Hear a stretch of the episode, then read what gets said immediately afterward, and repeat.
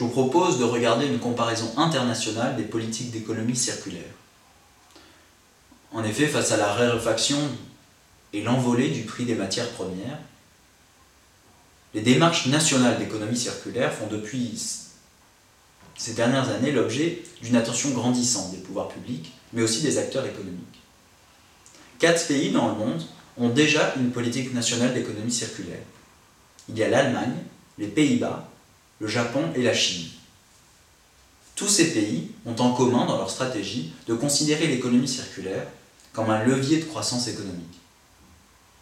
Mais en regardant au cas par cas, ce que je vous propose de faire maintenant, on va voir des spécificités nationales de politique nationale d'économie circulaire. D'abord l'Allemagne.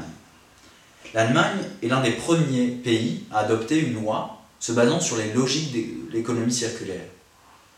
Avec sa loi sur la gestion des déchets en 1994, qui se fonde sur le principe de cycle fermé des substances, c'est-à-dire en favorisant le recyclage et une production plus propre, moins émettrice en gaz à effet de serre, et réutilisant de plus en plus des matières recyclées.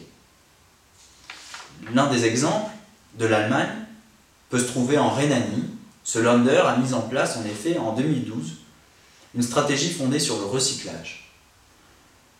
Cette stratégie vise à optimiser l'utilisation des flux de matière au sein d'un système territorial grâce à la gestion de l'eau, de l'énergie et des déchets.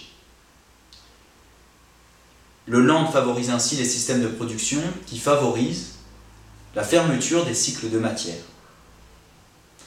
Cet exemple nous parle de la spécificité allemande, qui se trouve être le réseau très structurant et très structuré des institutions allemandes, principalement au niveau territorial, qui permettent une implantation territoriale et locale de cette stratégie nationale d'économie circulaire. L'Allemagne se concentre sur les matières et leur recyclage, réutilisation. Les Pays-Bas ensuite. Les Pays-Bas font leur politique sur une approche en cycle fermé ou en analyse de cycle de vie, grâce à une approche chaîne de la matière. Il ne s'agit pas seulement, aux Pays-Bas, de produire et de recycler, mais de penser la production d'un produit en pensant déjà à son recyclage. C'est ce qu'on appelle l'éco-conception. L'éco-conception se base donc sur une pensée du berceau au berceau, cradle to cradle, qui s'oppose à la version cradle to grave, le berceau au cercueil. L'appareil réglementaire aux Pays-Bas est très incitatif, mais peu contraignant.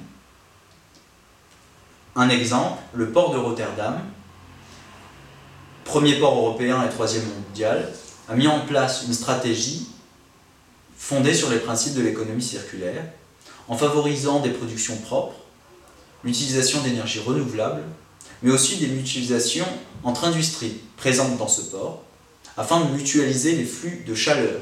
La production de chaleur liée à la production d'une entreprise est envoyée dans une autre entreprise à côté, par exemple pour chauffer le personnel. C'est ce qu'on appelle une symbiose, industrielle.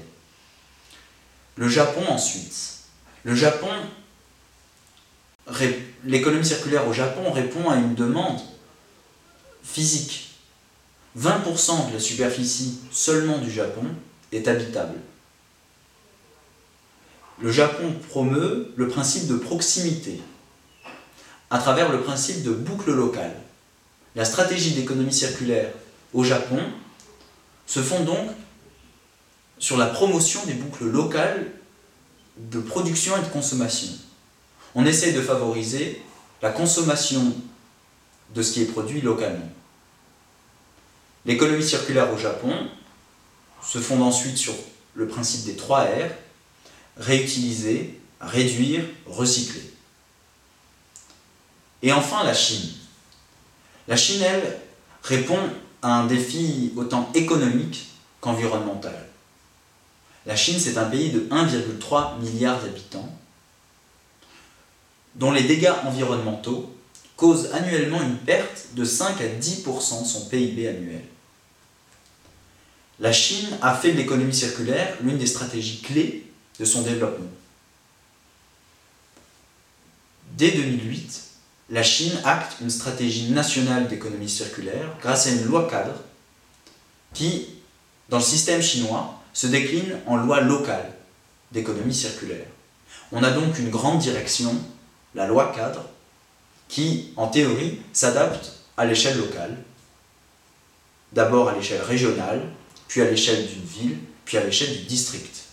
Chaque niveau de collectivité territoriale est en effet tenu, selon la, loi chinoise, à produire un document de stratégie de stratégie d'économie circulaire territoriale. La spécificité chinoise est donc d'abord le mode d'implantation d'une stratégie d'économie circulaire. Et ensuite, c'est aussi la conception de l'économie circulaire.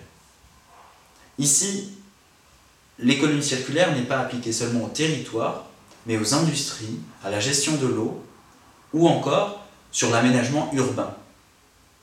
Les écocités, actuellement en phase de construction, ou déjà construites, se fondent sur les principes de l'économie circulaire afin de favoriser, par exemple, des boucles de matière entre ville, industrie et agriculture. Les déchets d'une écocité construite à côté d'un terrain et d'un parc industriel pourraient servir à la production économique.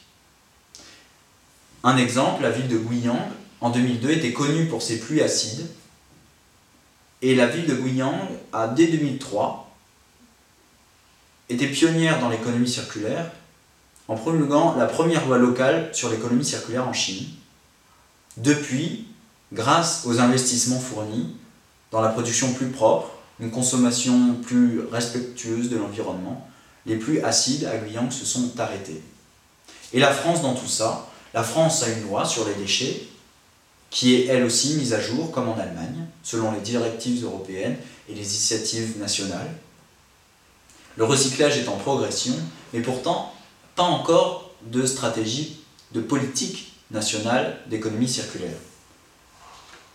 L'Institut de l'économie circulaire, nouvellement créé, pousse dans ce sens, et des initiatives territoriales sont déjà existantes. On a 50 projets d'écologie industrielle et territoriale qui sont menés actuellement en France. Et une loi, la loi sur la consommation, la loi sur la consommation, grâce à deux amendements, intègre maintenant, en 2014, un principe de l'économie circulaire, qui est la lutte contre l'obsolescence programmée. Comment s'y prend-elle? Et c'est là une spécificité française. Elle étend la période de garantie des services ou de la chose vendue à deux ans. En étendant la période de garantie, la politique vise ainsi à inciter les entreprises à faire moins d'obsolescence programmée, ou en tout cas une obsolescence qui arriverait plus tard dans le temps. Seulement voilà, une politique nationale d'économie circulaire, toutes celles qu'on a vues et cette initiative française ne seront effectives vraiment à l'échelle mondiale que si elles sont coordonnées, que si elles sont généralisées.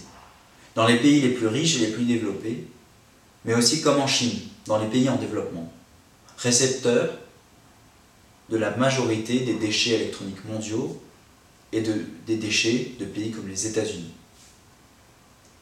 Il y a donc la nécessité d'une coopération internationale de politique d'économie circulaire, à l'échelle mondiale, mais aussi à l'échelle régionale, pourquoi ne pas penser à des boucles de matière régionales favorisées par, par exemple, l'Union européenne